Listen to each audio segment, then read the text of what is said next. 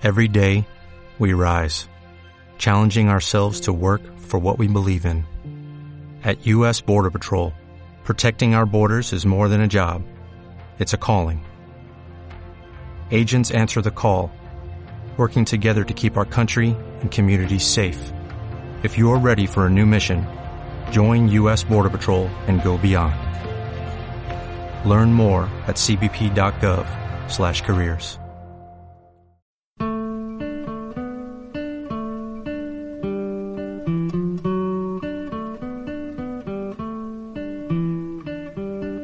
Un espacio dedicado a lo mejor del mundo del streaming con el comentario y análisis de las mejores series y películas que puedes encontrar online. Esto es NAC, Netflix a la carta.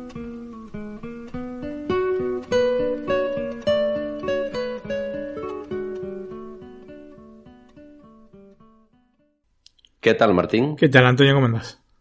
Bien, pues aquí en casa una semana más, haciendo lo que nos gusta, ¿no? Grabando este podcast, ¿no? Que mm, aunque la gente no lo crea, bueno, sí lo creerá, ¿no? Porque ponemos las Yo creo tomas que sí. falsas.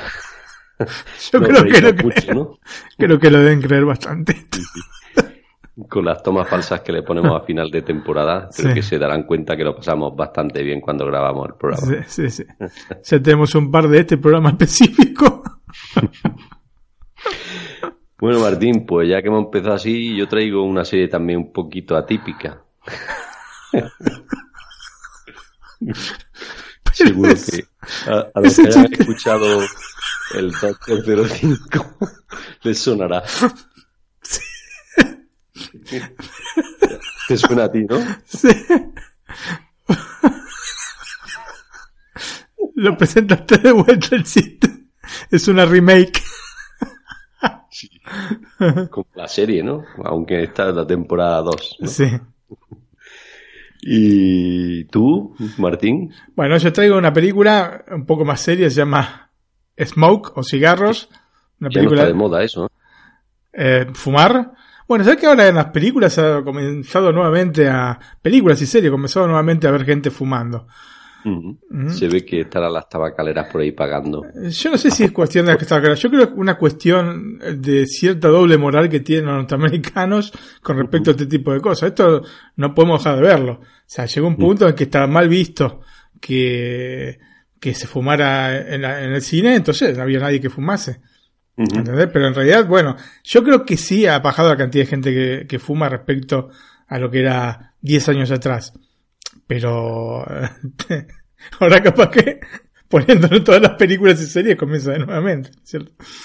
Bueno, yo he sido fumador, no soy desde hace ya muchos años, pero desde los 17 a los 30 y poco estuve fumando. O sea que en el 2003 en concreto de- dejé de fumar y desde entonces pues lo he tenido un poquito olvidado, ¿no? Mm. Incluso ya con el paso de los años, aunque parezca mentira, yo entro en una habitación donde han fumado y me molesta, ¿eh? Cosa que cuando yo era fumador no me pasaba. Y creo que a mí me molesta más incluso que a los que nunca han fumado. No sé por qué, será cosas del cuerpo que sabe que es una cosa mala y la rechazo más todavía. Bueno, Bueno, yo soy hijo de, de- de fumadores, mi papá y mamá fumaban, pero bueno, yo no, nunca se me dio por ese lado. A mi hermana sí. Eh, Pero no, yo no. O sea, he fumado alguna vez. Si no fumas a los 16, 17 años. casi eso, casi todo el mundo de nuestra Ah, sí, edad ha un cigarrillo, ¿no? Por, por el mismo hecho de rebeldía, ¿no? Me fumo un Sí, cigarrillo. Pero no, en realidad no. Y tampoco me molesta la gente que fuma, ¿eh? no, no soy de estar ahí muy so- so- quejándome si alguien está fumando. Por supuesto no me gusta que me esté fumando en la cara, pero no, no es algo que me molesta. Aparte, es lindo ver a la gente fumar, es lindo ver que la gente disfruta fumando. ¿no? Cuando Sí, realmente disfruta. porque hay varios tipos de fumadores, ¿no? Están esos compulsivos, eso sí te pone un poco nervioso, pero la gente que disfruta fumando, especialmente como en esta película, ¿no? Cigarros o este o estos cigarritos, unos cigarritos que fuma eh, el- uno de los protagonistas, y vos lo ves que disfruta, entonces no, no genera rechazo, sinceramente. Bueno, a mí, como fumador, ¿qué te voy a decir yo? Un cigarro con un café después de comer, a mí me encantaba, ¿no? Mm. Y bueno, hay momentos, bueno, ya con el paso de los años, hace ya muchos años que dejé de fumar, ¿no? Como he dicho, del 2003, ya menos, ¿no? Pero cuando llevaba dos o tres años que había dejado de fumar, esos tres, cuatro, cinco, hasta los seis años así que dejé de fumar, sí que me acordaba, cada vez te acuerdas menos, pero había momentos que decía, yo me fumaba un cigarro ahora y seguro que me iba a gustar. Y con respecto a lo que me molesta, yo pienso que antes, en mi época de fumador, éramos menos respetuosos que ahora, ¿no? Ahora la gente que fuma es mucho más respetuosa con los demás que antes, ¿no? Antes teníamos menos conciencia en eso y nos poníamos a fumar en cualquier sitio, ¿no? No solo la conciencia, sino un poco las leyes que han cambiado, ¿no? Mm, sí, Yo, por ejemplo, antes se podía fumar en el avión. Imagínate ahora fumar en un avión. Hay un montón de lugares donde antes se podía fumar y ahora está absolutamente prohibido. ¿no? Incluyendo el lugar de trabajo. Yo no sé si allá en España es así, pero acá en Italia no se puede fumar en el trabajo. Sí, aquí salió una ley que tampoco se puede fumar en el trabajo. Mm. En mi trabajo son respetuosos hasta cierto punto dentro del trabajo, ¿no? De lo que es la, las instalaciones. No se pueden fumar, pero con la gente que fuma tiene un cenicero en la puerta de la empresa y si alguno quiere fumar, pues Sale allí y si fuma un cigarro y ya está. Entre eso la empresa más o menos es permisible. Creo que to- en todas lo hacen, ¿no? Hay un, un capítulo de, de IT Crowd, una serie que también comenté acá en FS a la carta, en la cual este, la chica protagonista también tiene que salir a fumar, ¿no es cierto? Y está visto todo como una, una especie de película rusa de la época, de la época de la Unión Soviética, está muy bien hecho, muy bien hecho. Así como si fuesen parias, ¿no? Que lo, lo tiene a- así, a un costado de la sociedad de los fumadores. Pero bueno, ahora se está realmente viendo más eh, gente que fuma eh, en el cine. Pero bueno, dejemos un poco este tema de lado y pasemos eh, a la serie tuya, porque si no vamos a estar hablando toda la noche de, de- de cigarrillos y de humo. Sí, como bien has dicho, ahora lo atípico es fumar y lo atípico es lo que toca ahora, ¿no? Hablar de la serie. bueno, pues vayamos atípico a la temporada 2 y como hacemos últimamente, oigamos el tráiler. ¿Cómo ha ido la sesión con tu terapeuta hoy? Dice que debo relacionarme y encontrar a alguien con quien tener sexo.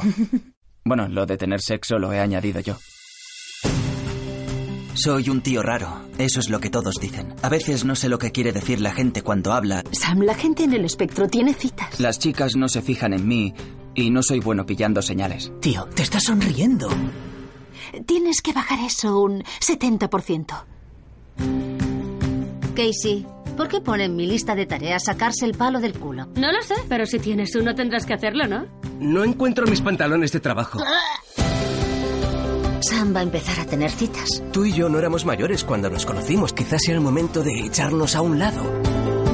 ¿Quieres aprender a conseguir a una chica? Voy a llevarte a la ciudad de los chichis. Ese lugar no existe. No, no voy a hacerlo.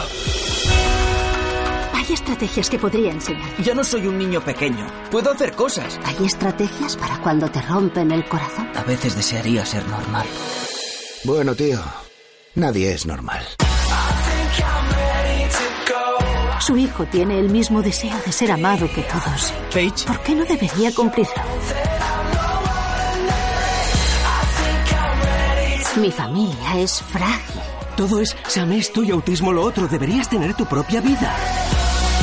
Quien dijera primero lo de que la práctica hace la perfección era idiota. Los humanos no pueden ser perfectos porque no son máquinas. Lo mejor que puedes decir sobre la práctica es que te hace mejorar.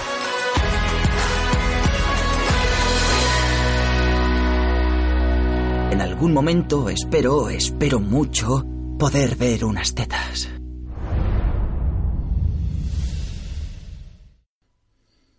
Martín, en mi primer análisis de la temporada 1 en NAC 2x05, ya han pasado unos pocos capítulos, ¿no?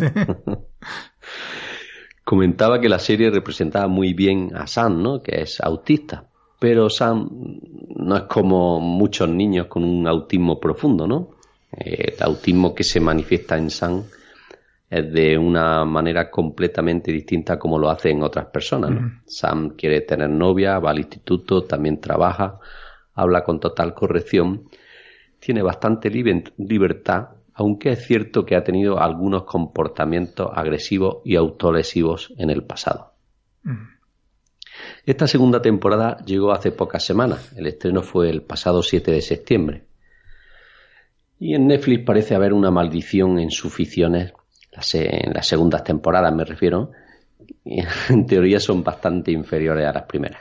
Ocurrió esto con por 13 razones, no sé si coincides conmigo. Por 13 razones pude ver desde la segunda temporada unos 10 minutos porque ya quería romper el televisor a patadas.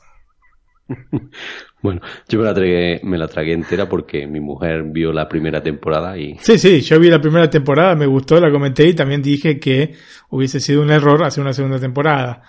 Ver 10 minutos de la segunda temporada me corroboró que estaba en lo cierto. O sea, era una, una serie basada en un libro que terminaba como tenía que terminar, bien, mal, lo que sea. Este, eh, ya, que hacer mal, ¿no? Efectivamente, efectivamente. O sea, yo entiendo que hay éxitos comerciales y que muchos, o sea, en Hollywood generalmente se, tiende a querer estirar las cosas para seguir ganando y ganando. Así es que arruinan este productos grandes o productos buenos. Te dieron un producto bueno, no un producto grande, pero un producto bueno. ¿No es cierto?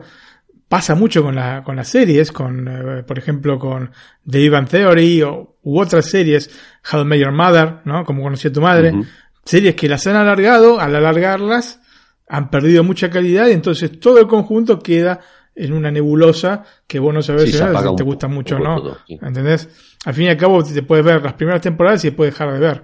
Pero no es, no es esa la idea que tendría que girar alrededor de estas cosas, sino tener, como ya lo dije muchas veces, la idea precisa de las temporadas que quieres hacer y este, llevarla a cabo en el sentido.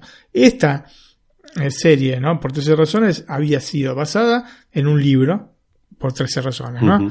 Eh, como lo dije en el comentario. Y terminaba como en el libro, ¿entendés? Entonces, ¿por qué sentido, si no había una segunda parte del libro, habría que hacer una segunda parte de la serie? Bueno, ahí están los resultados. Bueno, yo opino como tú. Mi mujer se la tragó entera, yo también. No todos los capítulos, pero sí muchos de ellos. Bueno, también algunos comentaron esto de Stranger Things, aunque yo en esto no tengo la misma opinión. En ese, sentido no. Stranger Things, eh, la segunda temporada es, buena. sí, eh, también me gustó. Pero Stranger Things ya estaba pensada como una serie de más de una temporada. Ya estaba pensada de esta manera y se notaba. ¿no? Porque aparte termina con un este cliffhanger. Si no, terminaría redonda. Como terminaba redonda, por tres razones. O sea, te concluía ahí la historia. Bueno, pues Atípico, por suerte, ha logrado separarte, separarse de esa tendencia, ¿no? Y la segunda temporada, desde mi punto de vista, es mucho mejor que la anterior. Mm. Bueno, hay algunas razones, ¿no? Por ejemplo, se enfoca en los mismos personajes que la temporada 1. Con esto el espectador se familiariza mucho más con los actores. Sí. Sam sigue siendo el eje conductor de la serie, pero los otros van ganando más importancia y hace que el espectador se engache un poco más si cabe. En la serie todo el peso narrativo se, centra en sus personajes y en las situaciones que van surgiendo en el día a día. En esta segunda temporada consiguen aprovechar esto mucho mejor que en la anterior. Bien es cierto que la segunda temporada se me ha hecho muy corta. Ya me pasó igual con la primera. Se me hizo cortita. corta también. Pero si cabe, pese a los dos episodios de más que se incluyen en esta segunda temporada, hecho en, hecho en falta más capítulos, ¿no? Atípico nos va mostrando cómo Sam va creciendo, ¿no? Sí, de hecho yo vi una foto de, este muchacho en la temporada anterior y en esta, y se ve que aparte ha crecido el actor. Un par de años por lo menos. no sé si un par de años, pero sí estaba, se notaba más, más adulto. Sam es interpretado por Kyle Gilchrist, eh, que lo hace a la perfección y de una manera minuciosa las conductas y, y, las expresiones de una persona con trastorno del espectro autista, ¿no? Es cierto que empiezas a ver la película y te hace dudar incluso si es un actor o una persona que realmente tiene autismo. A diferencia de la primera temporada, en la que principalmente nos mostraron la vida amorosa del protagonista y todas las barreras que tuvo que superar, la segunda temporada se centra en la dificultad del protagonista en la que tiene él para adaptarse a los cambios y por decidir dónde le conviene seguir sus estudios más, ¿no? O sea, que empieza ya a hacerse mayor, ¿no? Tiene que pasar a la universidad y ya se encuentra que no deciden por él, ¿no? Sino que él tiene que cambiar, digamos, todo lo que hace a diario por cosas nuevas, ¿no? Y esto a los autistas, pues, le viene en grande. Sí, sí, sí, evidentemente están en su mundo y no, digamos, es muy difícil salir de ese, del círculo que se crearon, ¿no? Eso es, cuando tienen unas rutinas que tienen que hacer a diario y cuando se salen de ellas, pues como que se pierden totalmente. Sí. Estos nuevos episodios mm, podemos ver al protagonista intentando conseguir más independencia, ¿no? Incluso hay alguno en el que por primera vez va a dormir fuera de su dormitorio, ¿no? al final no duerme nada, ¿no? Pero bueno, lo intenta, ¿no? ¿Porque juega al ajedrez? no, porque está en el dormitorio de su amigo, no consigue dormirse y decide irse, ¿no? No voy a dar más, no voy a hacer más spoilers, ¿no? Pero bueno, es una situación graciosa. Eh, cuando ve a la gente el episodio ese, verá por qué lo digo. Eh, incluso superar el acoso escolar o cómo puede cambiar su comportamiento rutinario sin que ello le, perturbe demasiado, como digo, ¿no? Atípico tiene más cosas que contar y no sería nada de extrañar que Netflix renovara por una tercera temporada una de las series más amables y sinceras mm. que he visto en estos últimos años. Mm. Este tipo de series creo yo que son las más adecuadas para ver en plan maratón, ¿no? en esto que te sientas un sábado a las 3 de la tarde y te levantas a las 12 o la 1 de la mañana del sofá y... Esta es la forma de tu cuerpo. Hay un capítulo de Los Simpsons que es así. Y, te duele el, dedo de darle al play al mando del Apple TV o cualquier otro dispositivo. Los ojos rojos. Bueno, también ayuda evidentemente la corta duración de los episodios. Claro, sí, sí. Sinceramente, Atípico es una de las series que recomiendo ver, de estas que han salido en, este, en estos últimos meses. De tantísimas que salieron, tantísimas. Sí. Ya que eh, en ella podemos ver un poco de todo, ¿no? Amor, eh, peleas, contradicciones, ¿no? Sí. En fin. Martín, te la recomiendo, te va a gustar. Yo creo que te va a gustar. Estoy seguro, Antonio. Ya me, me, habías dicho, hablado muy bien de la serie eh, en la temporada anterior y bueno. Yo tenía, yo tenía dudas de esta segunda temporada porque digo, pues, lo hicieron también la primera que nos van a contar en esta segunda, ¿no? También en temas así de gracioso, ¿no? Eh, así un poquito de humor. Y digo, ¿qué nos van a contar en esta segunda? Y lo, cierto es que desde mi punto de vista, como siempre digo, han mejorado la primera. Mm. Bueno, vamos a hacer una pequeña pausa con la intro de Atípico. Perfecto. Pequeña porque son 25 segundos. y, ahora empezamos con los protagonistas, Martín.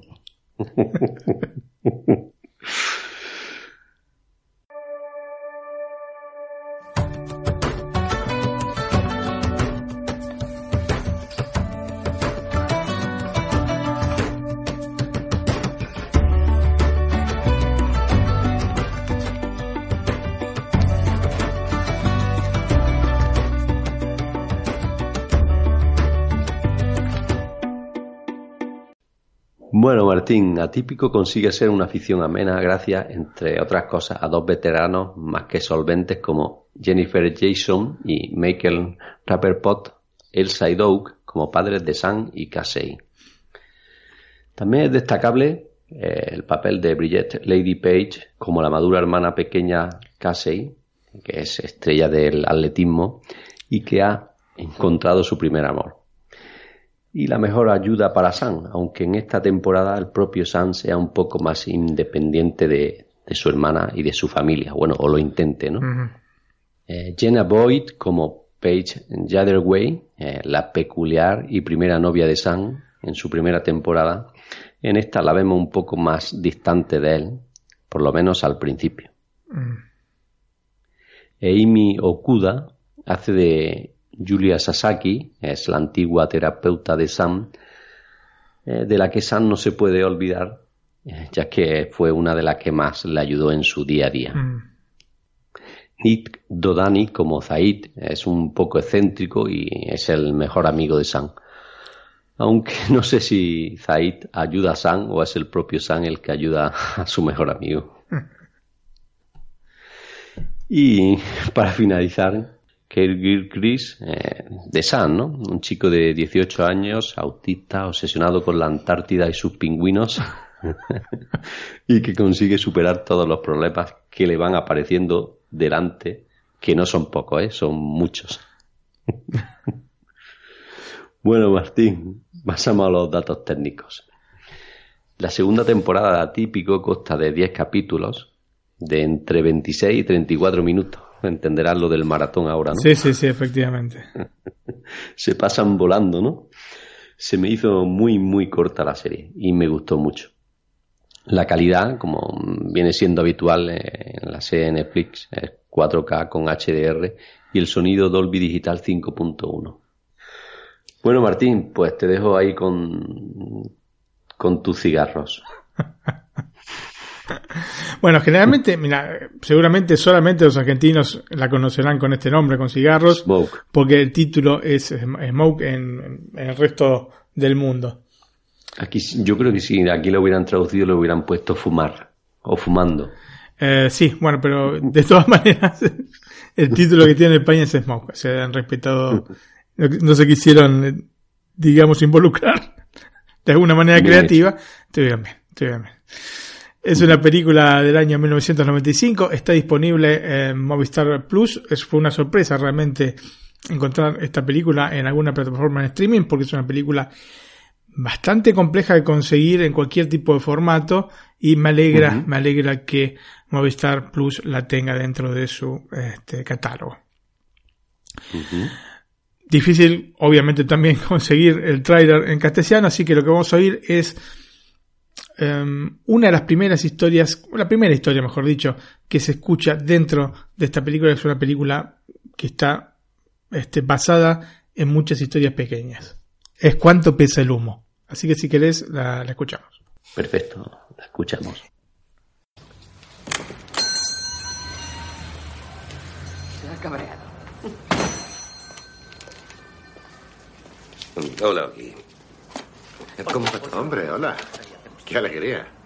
¿Qué deseas? Dame dos cajitas de Simmelpenix y... De paso, dame un mechero. No, es muy justo. Mucho dentro de media hora está ahí.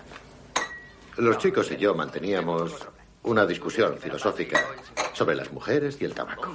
Me interesa. Bien, ve a verle ahora. Sí, bueno, Y dentro de una hora... supongo que todo proviene de la reina Isabel. ¿La reina de Inglaterra? Sí, pero no Isabel II, Isabel I. ¿Has oído hablar de Sir Walter Raleigh? Sí, claro, el tipo que tiró su capa sobre un charco. Yo, yo antes fumaba cigarrillos Rolly. Llevaban un cupón de regalo en cada paquete. Pues Walter Raleigh fue la persona que introdujo el tabaco en Inglaterra y se convirtió en el favorito de la reina. Él la llamaba Reina Bessie. Fumar se puso de moda en la corte inglesa. Y seguro que la buena de Bessie compartió más de un cigarro con Sir Walter. Ah, Una vez hizo una apuesta con ella. Dijo que podía determinar el peso del humo. ¿se refiere a pesar el humo? Exactamente, pesar el humo. Eso no se puede hacer. Es como pesar el aire. Sí. Reconozco que es extraño, es casi como pesar el alma de alguien, pero eh, Sir Walter era un tipo hábil. Primero tomó un cigarro entero y lo, lo puso en una balanza y lo, lo pesó. Luego lo encendió, se fumó el cigarro, cuidando que las cenizas cayeran en el platillo de la balanza. Cuando lo terminó, puso la colilla en la balanza junto con las cenizas. Después pesó lo que había allí. Acto seguido, restó esa cifra del peso obtenido previamente del cigarro entero. La diferencia era el peso del humo. Antonio, vamos a hablar de una película muy particular que parece haber sido hecha más para ávidos lectores que para amantes del cine. Es un film independiente de esos que se van recomendando de boca a boca, ¿no? Eh, es, digamos, una de las características del cine independiente es este, ¿no? Que como carecen de toda este, esta estructura publicitaria y marketinera para poderlos este, impulsar, se van pasando de boca a boca. A fin de cuentas termina siendo, yo creo que es imprescindible tener que verlo por lo menos en algún punto de nuestras vidas y tal vez en más de una. Yo lo he visto realmente muchas veces esta película porque es una película que me encanta. La película está basada en un cuento de Navidad que Paul Auster escribió para The New York Times en 1990. Es un relato corto de unas pocas páginas cuyo título es El cuento de Navidad de Oggy Gren. Um, si alguno de nuestros lectores lo quiere, este, el PDF, yo tengo el PDF con este relato corto. Son cinco paginitas, ¿eh? Cinco paginitas a cuatro. Mm, no van a leer mucho más de lo que hayan visto en la película, pero si lo quieren tener como, digamos, para completar todo el panorama de la película, es interesante siempre tenerlo, digamos, a mano, ¿no? La cuestión es que, bueno, este cuento de Navidad de Oggy Green fue luego convertido en guion y ampliado para el cine por el mismo Oster. Em, el cuento le había sido encargado por Mike Levitas, el director de la página especial del día de Navidad del de, New York Times, en noviembre del año 90. O sea que con poco tiempo de anticipación le había encargado este cuento. Em, Levitas no conocía a Auster personalmente, pero estaba empapado en la obra del escritor y quería que se encargue de hacer un cuento para publicar justamente ese día de Navidad. En un principio Paul no estaba seguro porque en realidad lo suyo no era escribir cuentos sino novelas, así que no se comprometió para la tarea. Sin embargo, dejó una puerta abierta y le propuso a Levitas que si se le ocurría algo en los siguientes días se iba a comunicar con él este, y decirle que bueno, que tenía algo preparado. El tema es que los días pasaban y Auster estaba a punto de renunciar a la tarea cuando, al encender uno de sus cigarritos, unos eh, cigarros que se llaman Schimmel Pennings, ¿no? Eh, comenzó a pensar en quién se, se los vendía, ¿no? En Brooklyn, la persona que le vendía estos cigarritos, y sobre los encuentros que cada uno tiene en su vida cotidiana con gente que puede ver todos los días, pero que apenas conoce, ¿no? Y cuántas veces nos pasa. Obviamente el kiosquero o la persona que te vende el boleto en este en la metropolitana o sea, hay un montón de gente con la que tenés una relación de conocer, digamos una relación, no es una relación en sí, pero es gente que conoces, pero en que en realidad no, no sabes nada de ellos, ¿no? Aparte de su trabajo. Aparte de su trabajo.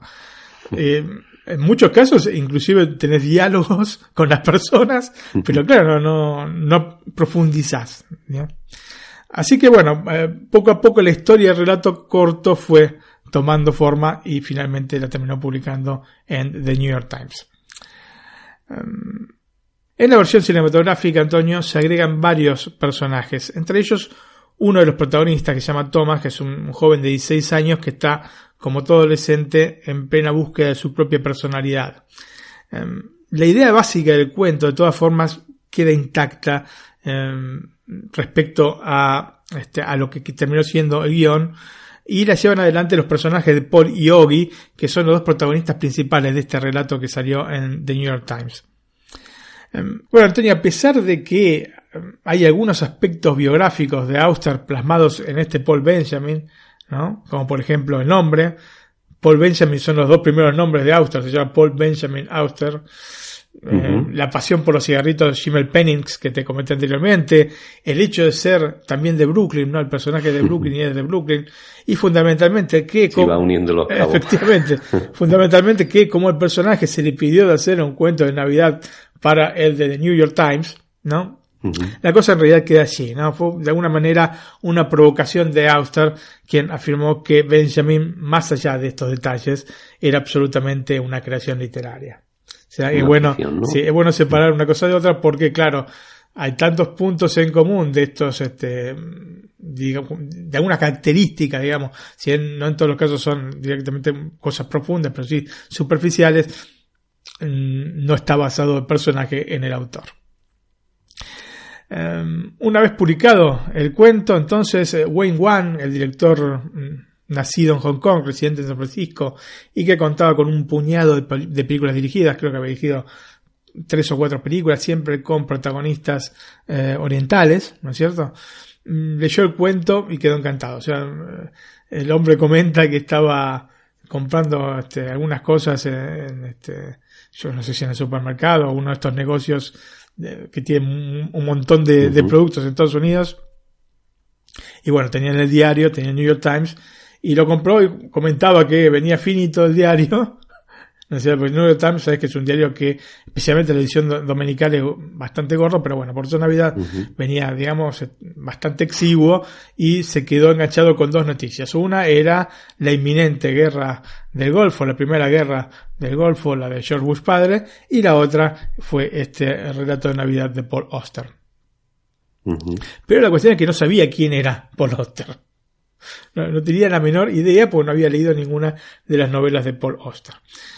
De todas formas, una semana después se puso en contacto con el autor de este relato que lo había cultivado para hablarle sobre la posibilidad de llevarle mismo a la pantalla. ¿no? Eh, Paul Auster, sin embargo, no deseaba escribir el guion para la película, estaba trabajando en ese momento en una novela que posteriormente, bueno, ya tenía el nombre, pero posteriormente conoceríamos como eh, Leviatán y que se publicaría en el año 1992. Por lo que no quería apartar la atención eh, de su trabajo, no quería desviarse y ponerse a, pensar en un guion de la película cuando estaba enfocado en, este, en esta novela. Por otra parte, no tenía ningún tipo de inconvenientes en que Wayne, al que conocía por su corto Dim Sam, A Little Bit of Earth, es un corto del año 1985, no tenía problemas en que utilizar el cuento para realizar una película. En eh, mayo del año 91, estamos, hablando entonces este, unos meses después, unos cinco meses después, Wong eh, se reunió con el escritor, ¿cierto? Pero bueno, antes hizo su tarea, ¿no? Y se leyó la mayor parte de las novelas de, de Paul Auster de manera de llegar de alguna manera compenetrado con la obra del escritor, ¿no?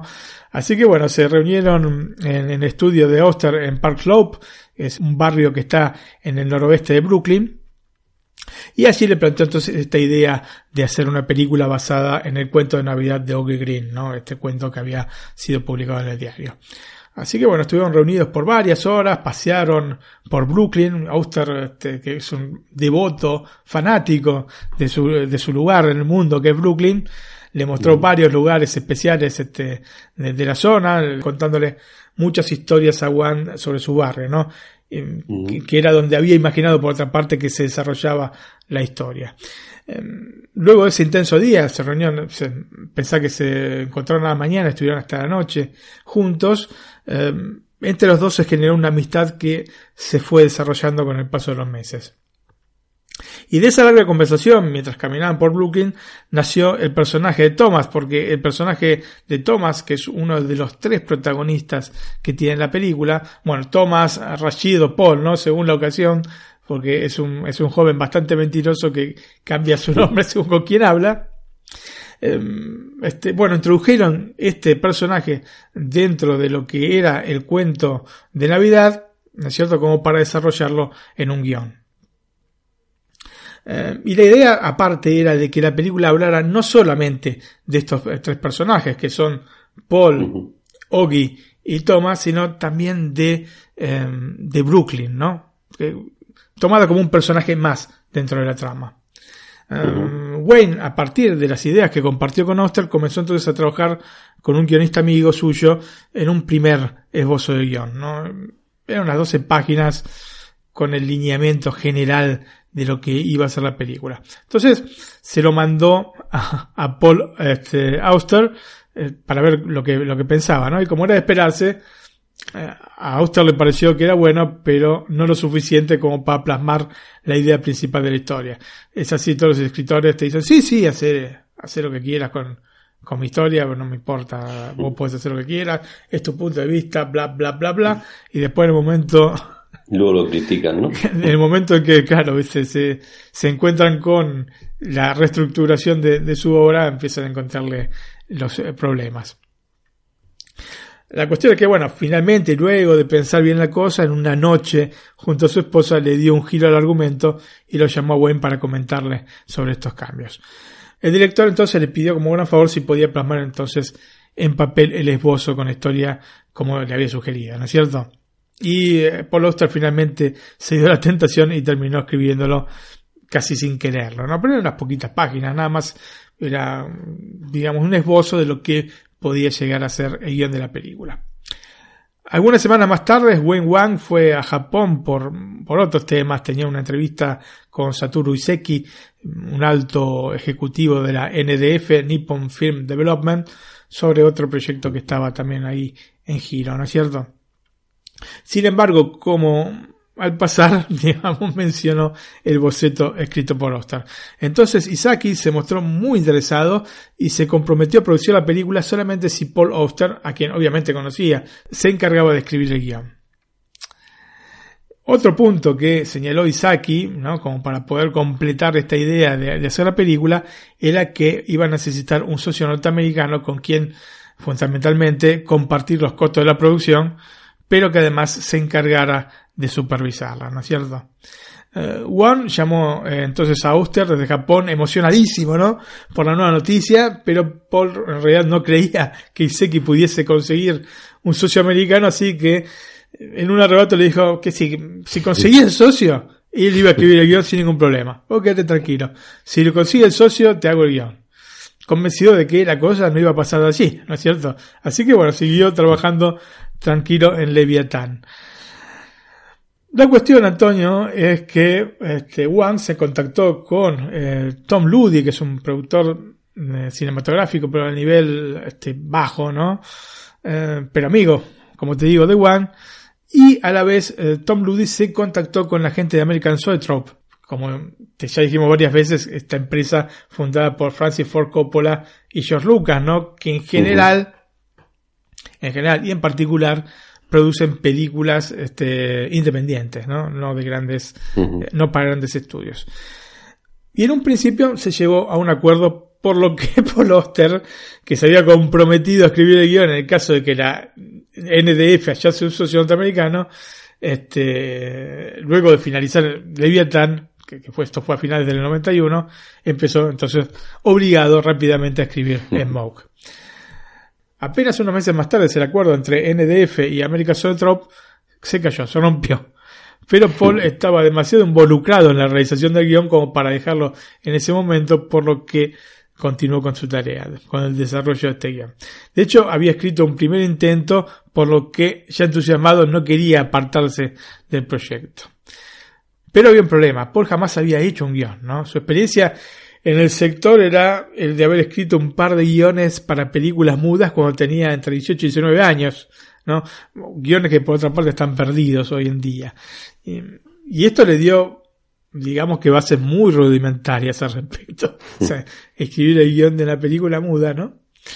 Recordaba que eh, estos guiones eran muy largos y complicados porque tenían que reproducir los gestos, ¿no? Transmitir los gestos de los actores en palabras. Y esto a mí me sorprende, porque para mí la película muda tenía guiones bastante escuetos, ¿no es cierto? Eh. Era más que se basaba mucho en este, la personalidad, especialmente la- las comedias, se basaba mucho en la personalidad de, de los intérpretes. Pero bueno, este, se ve que tenía que explicar en palabras las caras que debían poner, ¿no? La cosa realmente bastante, bastante extraña. Lógicamente, si tenés que hacer eso, te va a consumir un montón de papel. Un montón de páginas, páginas y páginas para dos segundos de película. La cuestión, Antonio, es que esto no bastaba, nuestra experiencia con las películas mudas no bastaba como para poder concebir un guion de calidad, al menos de una calidad estructural, ¿no? No en el contenido. El contenido, sin ninguna duda, este, iba a ser bueno, pero bueno, no es lo mismo escribir un guion que escribir una novela, claramente. Em, por lo que, digamos, para apoyarse desde las maneras de estructurar los guiones, no solo, digamos, la estructura de guion en sí, como para plasmar la película, sino la- las mismas referencias que se pueden hacer dentro de un guion, ¿sabes? Externos, internos, este, a tal hora o, te- o a tal otra hora, con luz, menos luz, etcétera, cosas que se tienen que plasmar en el guion, en, digamos, no las conocía. Eh, Entonces, tuvo que leer algunos guiones como para más o menos eh, asegurarse de que el formato de lo que escribía pudiese funcionar. Y entonces así supo cómo enumerar las escenas o señalar el paso de exteriores anteriores, entre otras cosas. Digamos que eh, globalmente, salvo por su amor este, al cine, Paul no tenía ningún tipo de experiencia válida como para encargarse del guion de la película. Finalmente, Auster terminó escribiendo uno que además realza los puntos fuertes de Wayne como director. Y para este primer borrador se tomó algo más de tres semanas. Luego, como dije, se rompieron las negociaciones entre la NDF y American Soultrop, pero la NDF, a pesar de todo, decidió seguir adelante con el proyecto. Así que Paul continuó desarrollando el guion, aunque en realidad no había firmado nada en tal sentido. Y de esto, digamos, estaba un poco amargado porque dice, bueno, yo me puse a trabajar en todo esto, no firmé nada y ahora me encuentro con que probablemente la película no se haga. Entonces es todo tiempo perdido. Antonio, hacemos una pausa y vamos a escuchar eh, una de las canciones, uno de los temas musicales, mejor dicho, que se escuchan dentro de, la película.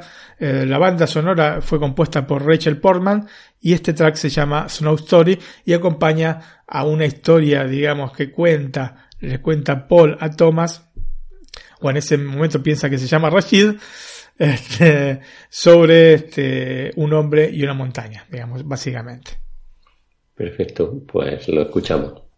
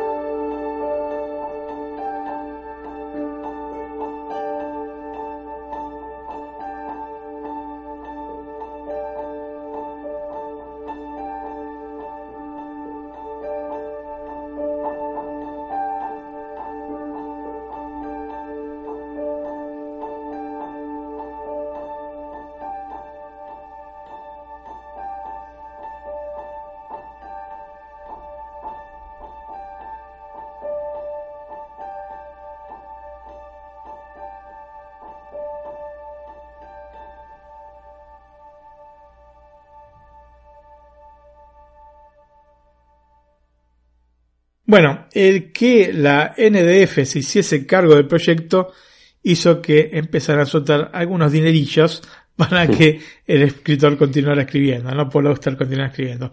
Así que Paul continuó en esta ardua tarea, mientras que con Juan siguió discutiendo sobre el guion y retocándolo.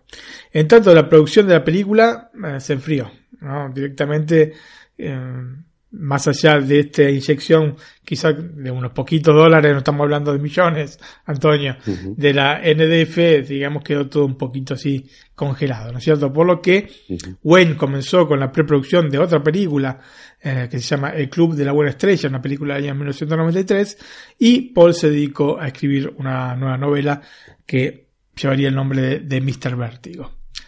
De todas formas, la relación del director con el autor se mantuvo estrecha y por más de un año estuvieron en contacto hablando por teléfono y en algunos momentos se llegaron a reunir para aportar nuevas ideas para este guion, ¿no es cierto? Que estaba todavía en las gateras.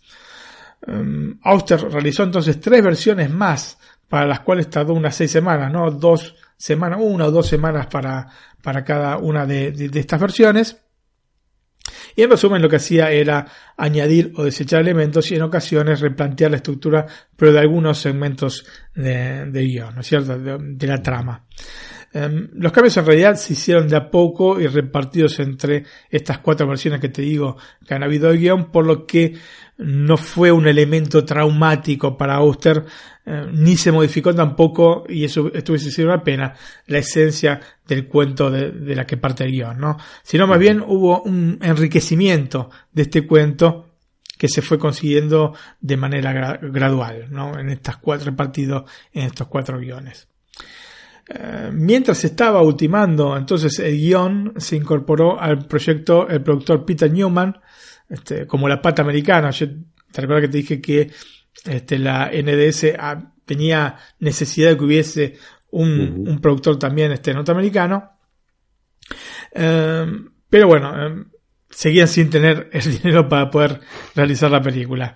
Em, los tiempos fueron tales, Antonio, para conseguir finalmente la financiación para la película, que Auster pudo finalizar Mr. Vertigo. Así que la película empezó cuando estaba todavía escribiendo este, Leviatán, empezó a escribir otra novela, la terminó, y recién ahí, recién ahí, pudieron empezar este, con la producción de la película. En tanto, Wen Wan le mostró el guion definitivo, o al menos en ese momento era el definitivo, a Robert Altman, a quien le gustó este guion, pero dijo que le veía un vistoso bajón hacia la mitad del mismo, ¿no?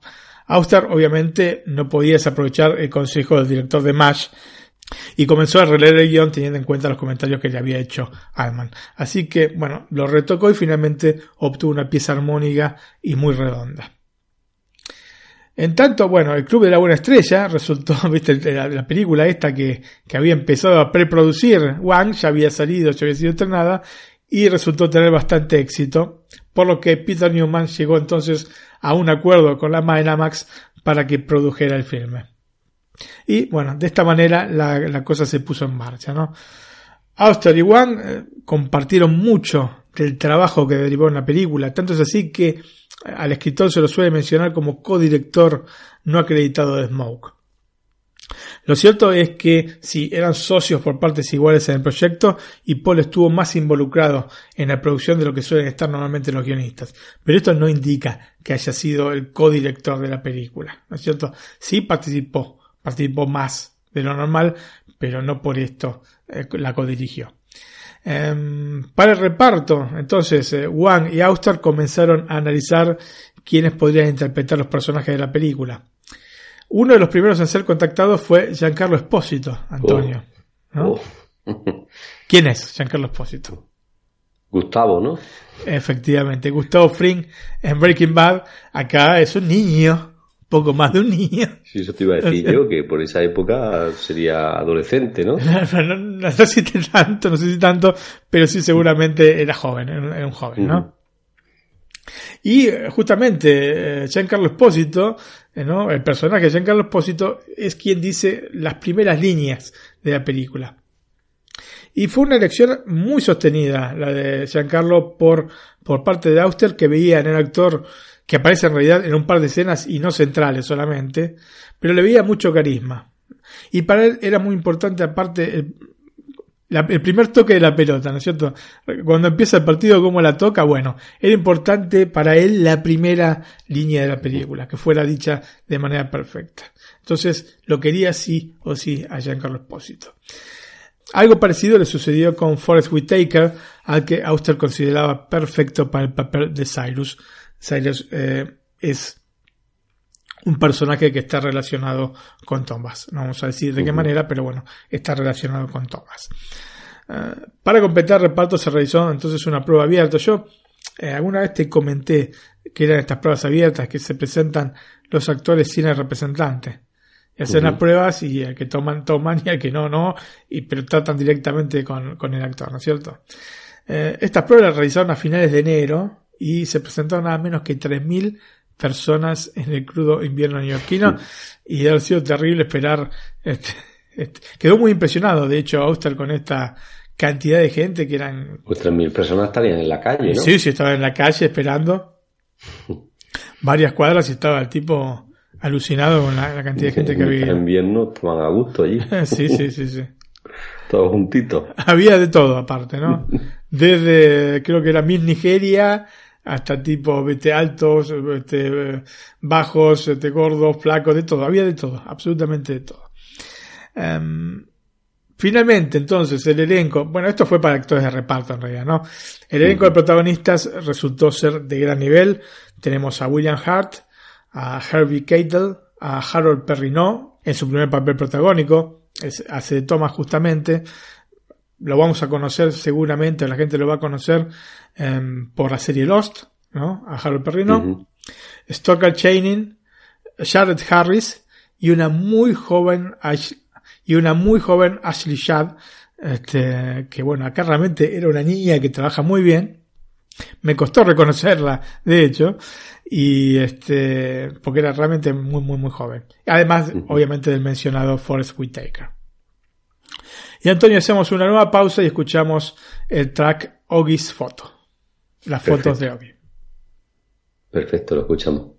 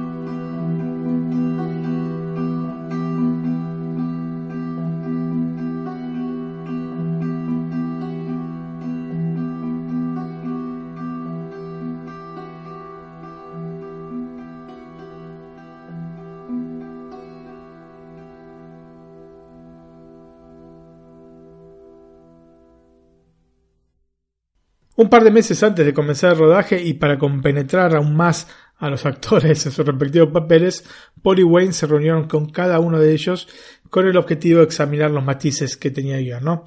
Y aparte les entregaron notas eh, sobre cada uno de los personajes que, bueno, estas notas las había escrito el mismo eh, Paul Oster.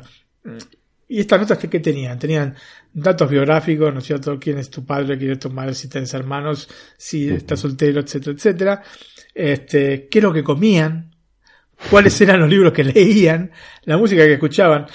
En definitiva, todo aquello que podía hacer que cada uno de ellos, ¿no? cada uno de los actores, se metiese de lleno en su papel. Yo creo que en vista del resultado eh, fue realmente una estrategia acertada, ¿no? Aunque bueno, esto no fue una cosa que inventó Auster, en realidad lo había copiado este, de Margarita Dumas, que hizo lo mismo cuando escribió el guion de Hiroshima Mon Amour, esta película franco-japonesa del año 1959, una película en blanco y negro muy buena que les recomiendo también ver. Em, la idea justamente era este, esta idea ¿no? de darles estos, em, digamos, notas sobre el personaje tan detalladas, era conseguir un trasfondo para cada uno de los personajes de manera tal de que fueran más creíbles. Es muy, es muy importante en toda la película que los personajes sean creíbles, ¿no? que no parezcan sacados de, de una obra literaria. Entonces, este, le quería dar esta tridimensionalidad Paul Auster. Los ensayos para la película duraron varias semanas, cosa que no es siempre habitual. ¿no es cierto? En general se pasa de la lectura conjunta, ¿no? Se juntan en un lugar, una mesa grande, ¿no? Y cada uno lee su papel, una vez o dos veces se acabó y pasan a, la acción, ¿no? Pasan a filmar. Sin embargo, acá se tomaron mucho tiempo, se tomaron varias semanas como para poder desarrollar el guion de manera más, más creíble. Esto de la credibilidad es muy importante en esta película y es muy importante para Paul Oster. Eh, y es muy importante aparte por el tipo de, Mm, de material que nos ofrece, ¿no? Como te dije anteriormente, parece realmente un libro pasado a, película. Entonces, la manera en que se relatan las cosas es muy importante para el autor. De manera tal que tienen que ser hechas a la perfección, por todos los personajes. Ninguno de ellos se exime de tener que contar su historia este, personal. Así que bueno, todos estos ensayos eh, previos fueron realizados en una iglesia cerca de Washington Square, siempre en Brooklyn, porque tenía que ser todo en Brooklyn.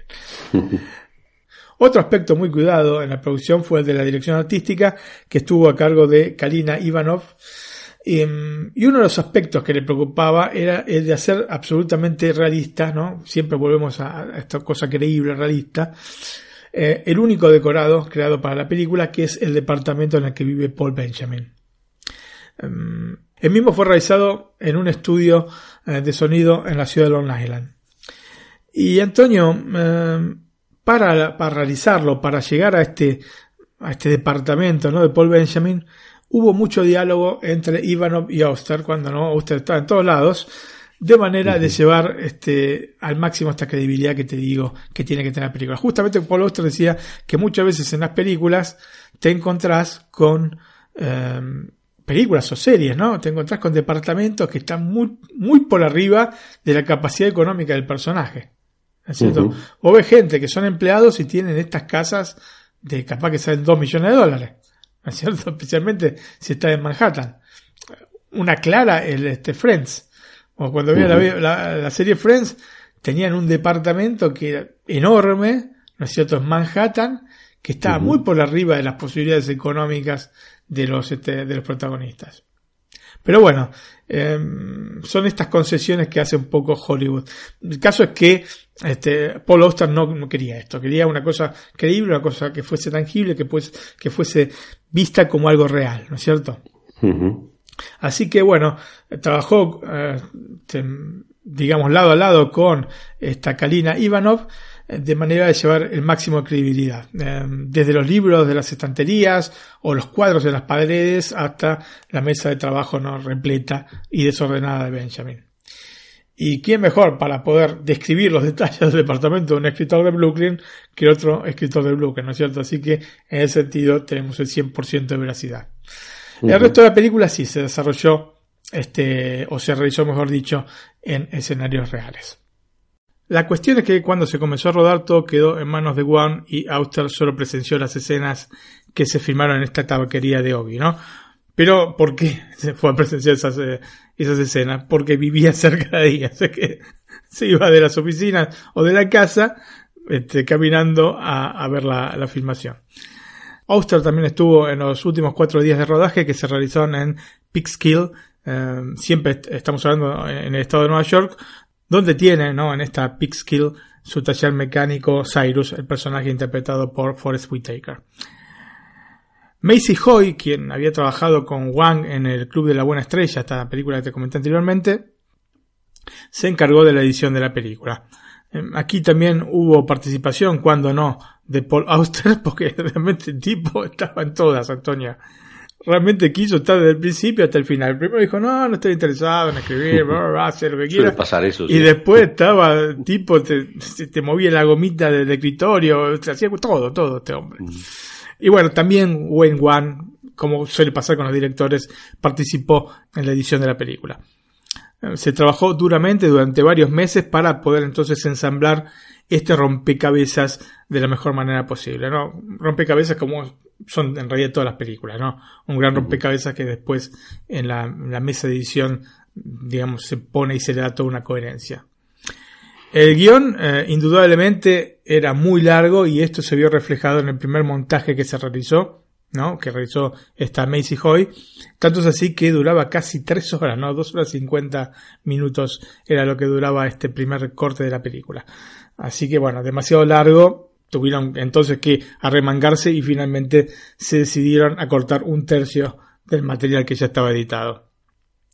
Una de las ideas que readaptaron justamente cuando rehicieron el montaje fue la de la escena final Em, que en absoluto para mí es la mejor de la película y la esencia misma de esta Smoke, en la que Oggy le relata a Paul el cuento de Navidad, este famoso cuento de Navidad del que deriva la película, ¿no es cierto? El cuento de Navidad que apareció en el, o parte, ¿no? El cuento de Navidad que apareció en el New York Times. En un principio se tenía pensado intercalar a Oggy mientras hablaba con una descripción en blanco y negro del relato. Sin embargo, se dieron cuenta de que ambas cosas no terminaban de encajar del todo, ¿no? Y además creo yo iba en contra de todo el espíritu de la película, ¿no? Este espíritu que te había dicho de tratarla casi como si fuese una obra literaria, ¿no? Donde hay mucho relato y poco de visual. Esta es una de las características principales que tiene la película. En realidad, em, el, hicieron esto, ¿no? Este, este montaje donde intercalaban las escenas en blanco y negro, porque tenían miedo de poner a un actor hablando por más de 10 minutos, eh, eh, en el cual había alguna palabra que podía agregar el personaje de Paul, pero en general estaba él hablando estos 10-15 minutos eh, finales de la película. Y esto obviamente no es muy frecuente ver en el cine, mucho menos en el cine moderno. De todas formas, yo te digo que Harvey Keitel lo hace tan bien que la escena se pasa volando. Te digo que es la mejor escena de la película, pero eh, por mucho. Y la película es muy buena en general, así que imagínate que estamos hablando de una gran, gran escena. Casi, casi te digo que muchas veces veo la película para ver esta escena final. ¿No es cierto? Como que es, digamos, la cereza de una película que está muy, muy redonda. En definitiva, luego de replantearse la escena un par de veces, decidieron entonces dejar el corte que conocemos hoy y que le pone un broche de oro a la película.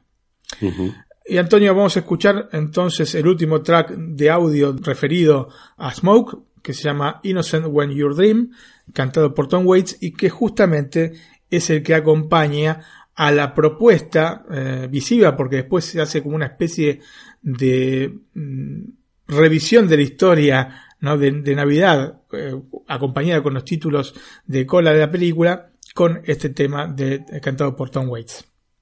Perfecto, pues lo escuchamos, ¿no?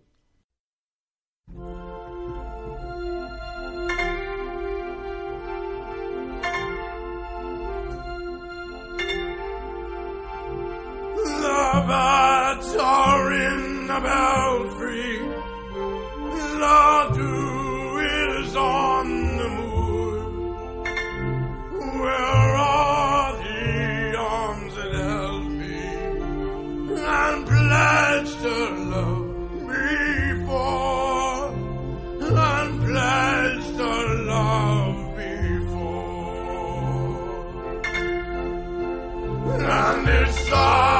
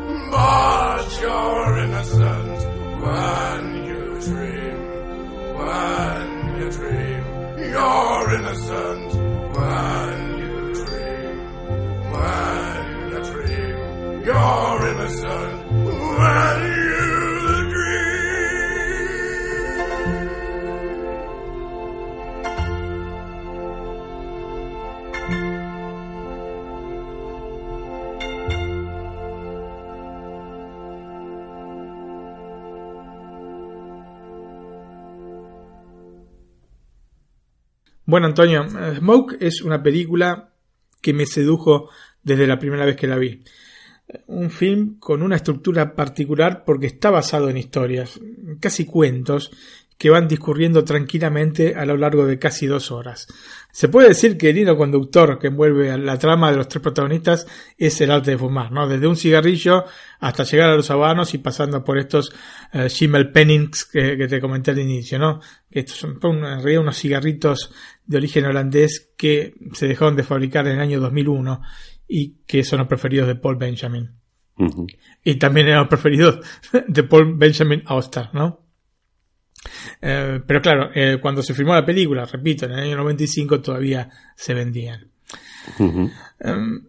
Volviendo un poco a, la película, lo interesante es que estas estructuras narrativas, ¿no? que en un primer momento pueden parecer separadas entre sí, ¿no? estas historias, estos casi cuentos que te estoy diciendo, em, que tienen pocos elementos en común, más allá del humo y, y la tabaquería de Ogi, se comienzan a entrelazar de manera tal de convertirlas en una sola y compleja historia.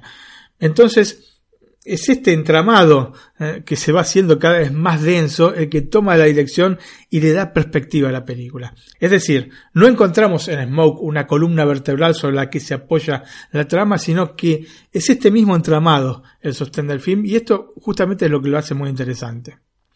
El ritmo de la película es extremadamente pausado, ¿no? Casi de, de producción europea.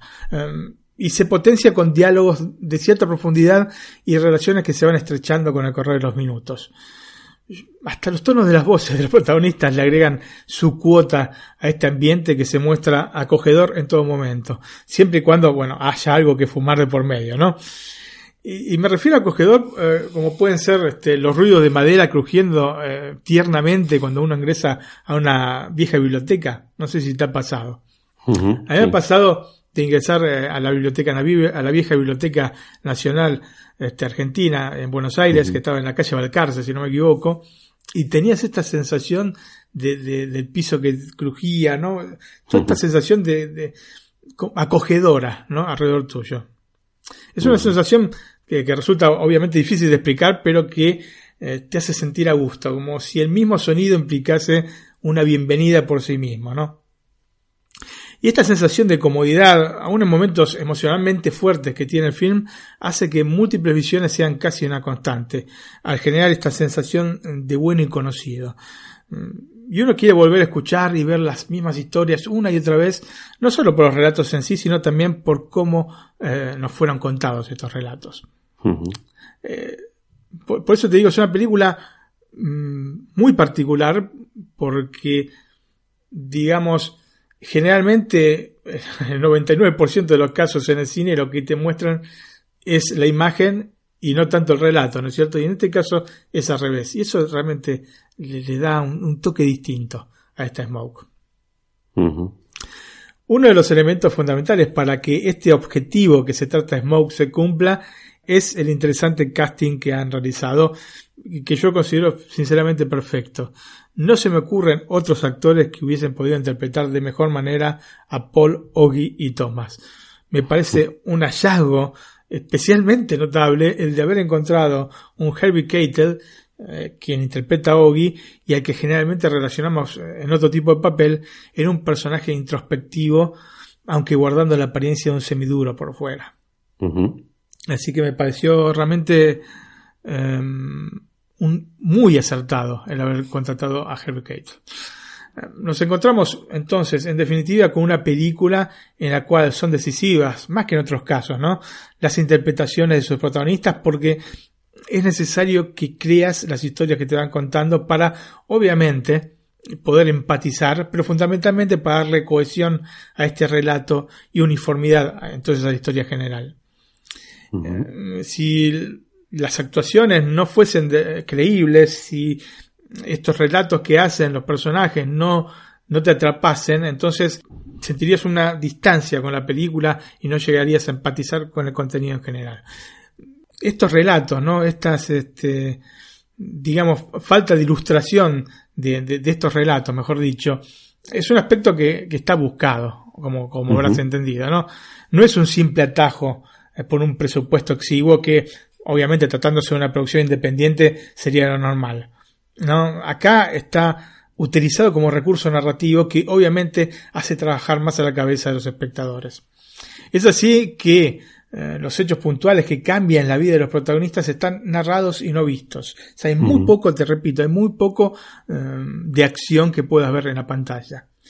Y esta cualidad que como dije al principio, más cercana a la literatura que al cine, le dan un toque mágico a la película de Wen Wang y es por eso que este, mencioné al inicio que parecía una película para lectores, ¿no? Hecha para lectores. Antonio, Smoke no termina con el final de la película. Eh, posteriormente, y tomando como punto de partida las divertidas improvisaciones que se produjeron en el rodaje eh, del film, Wong y Auster realizaron Blue in the Face, estrenada el mismo año, en el 95, ¿no? Es una especie de secuela de la película, pero en realidad tiene muy poco que ver. Se agregaron figuras reconocidas al elenco, como por ejemplo Michael Fox, ¿no? Mira Sorbino, Lou Reed o Madonna.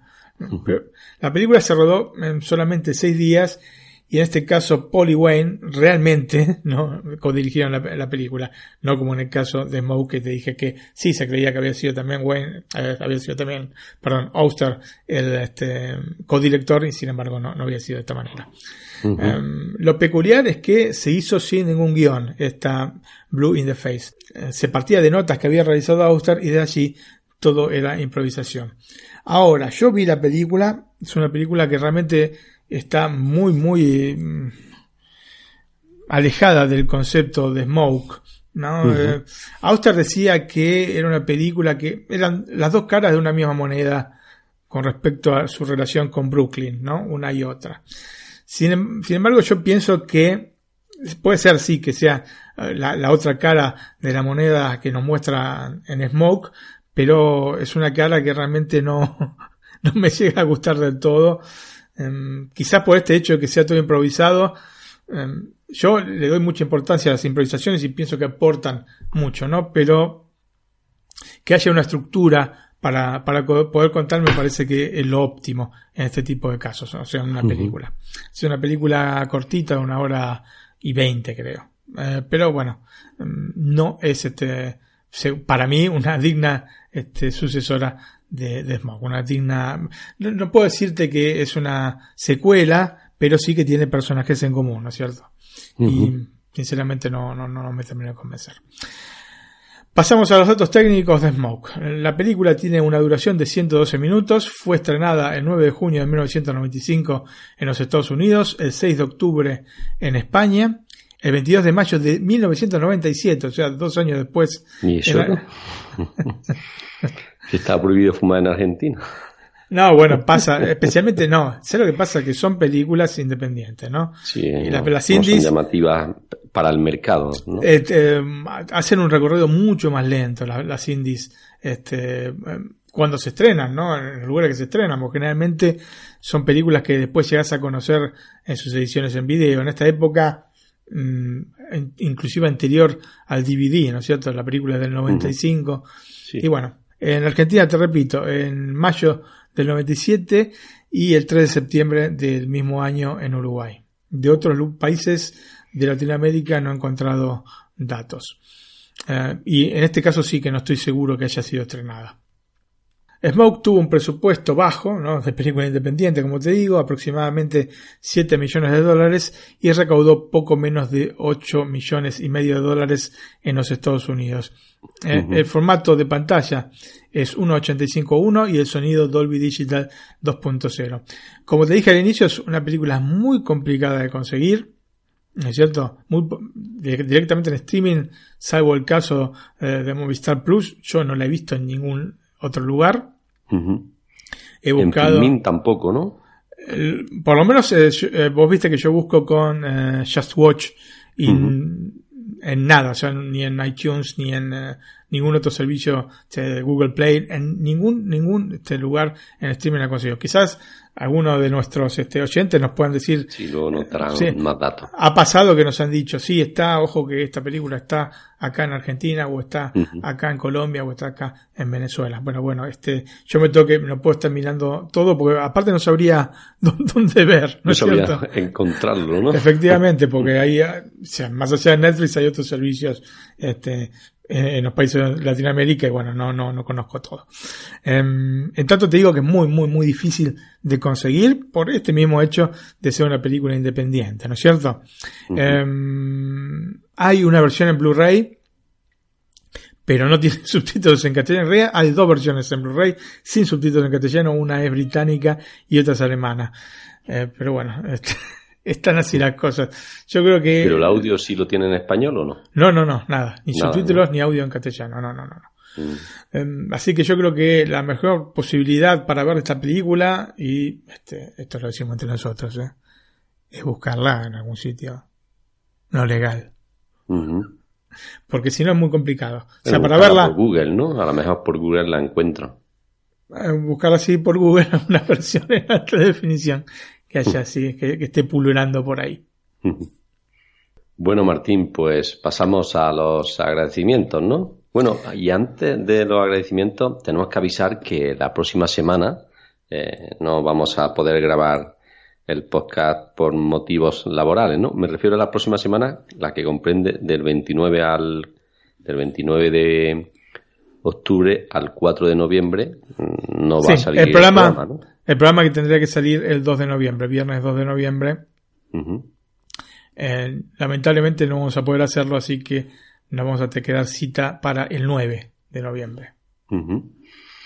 Bueno, pues dicho esto, este, esta pequeña nota para que no nos esperen el 2 de noviembre en sus reproductores, en iBox o en iTunes, pues pasamos a los agradecimientos. Así es, Antonio, y les agradecemos a quienes nos han dejado el like en iBox, uh -huh. eh, a Ru, Dave Mack, Rafael Cruz, Neocab, Adi, Teles Más 7, J. Regidor, Román Barrero, Gustavo Echeverry, Alex Fernández, César Cavazos, Samu Andrés y Abel. Muchas gracias, gente, porque saben que esto es este, una especie de vitamina para nosotros, ¿no? Uh -huh. Muchas gracias a todos. Bueno, Martín, el email. El email para contactarnos es nac.iosmac.es, nac.iosmac.es. que recuerden nuestros oyentes que pueden utilizar el email para solicitar acceso al canal de Telegram eh, en el que hablamos entre todos nosotros sobre series y películas que nos han gustado, ¿no? Y lo que estamos viendo, lo que hemos visto, lo que vamos a ver, en fin, una conversación así amena entre todos los oyentes. Efectivamente, y si quieren este, sugerir algún algún tema para que tratemos acá en el podcast, eh, también va a ser recibido con los brazos abiertos.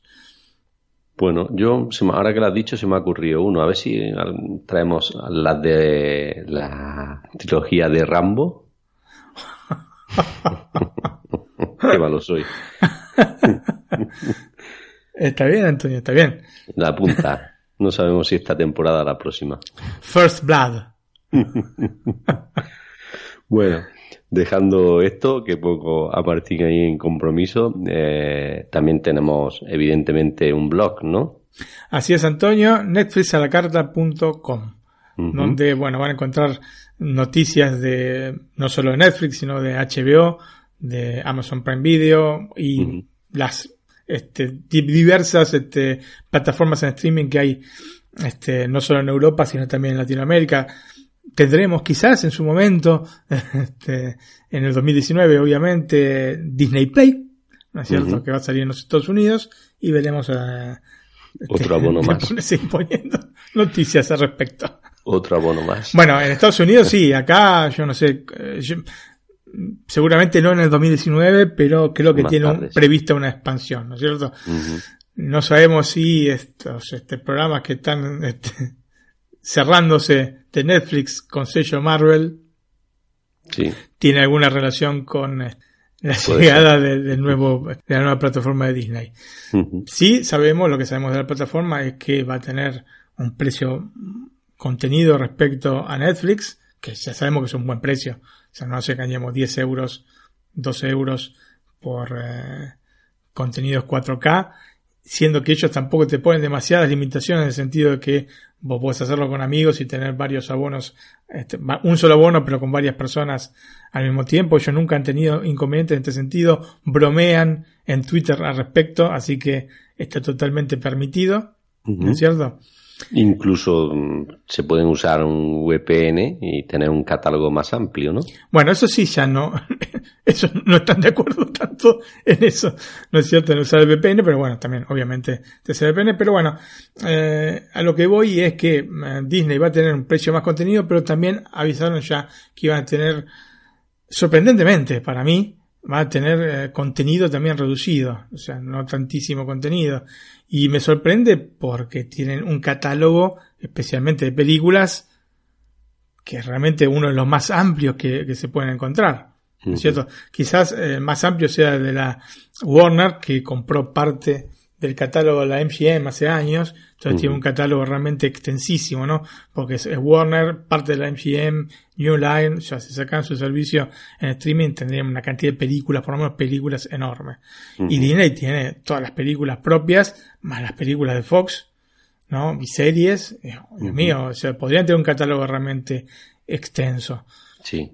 Mm, no sé, o sea, quizás sea porque un poco se está apuntando no tanto a las películas eh, por streaming, sino más bien a las series. No sé. Yo gozaría mucho con un catálogo entero de Disney en no solo las películas animadas, sino de todas las películas, no, contando todas las eh, empresas pertenecientes a la compañía, que son tantas, ¿no es cierto? Touchstone, por mencionarte una, en, en un catálogo este, que esté todo, que esté todo ahí, siendo que viene del productor al, cliente, digamos que esté todo, ¿no es cierto? Pero bueno, estos son quizás sueños, porque sí. es, complicado. no lo imaginamos y luego pues veremos la realidad, que seguramente sea diferente a lo que nosotros queremos. Bueno, Martín, también tenemos redes sociales, ¿no? Twitter, Facebook, ¿no? Twitter, Facebook, eh, Instagram, sí, exactamente. Nos pueden buscar por allí también. Pues nada. Bueno, Martín, llega la, lamentablemente el final del programa. Así es. sí. Bueno, pero con un poquito de música, pues se, se lleva mejor, ¿no? Por decirlo así. Así es. Y quizás alguien la conozca. Es Rider March, ¿no? la música clásica de Indiana Jones. Esta es la versión de Indiana Jones eh, y el Reino de la Calavera de Cristal, la película de 2008. Eh, obviamente eh, escrita por John Williams, que justamente le mandamos, obviamente no nos va a escuchar, pero le mandamos un fuerte abrazo y un que se recupere pronto porque está un poco este, enfermo, tenía que dar un concierto el 26 de octubre, este día que estamos grabando, en el Royal Albert Hall de, Londres.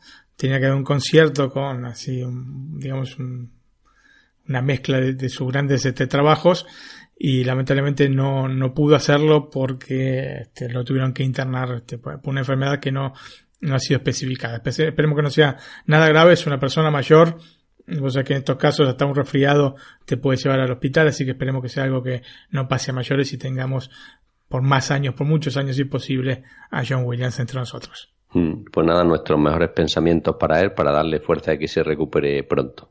Así es, Antonio. Y bueno, nos vamos con un super clásico de John Williams.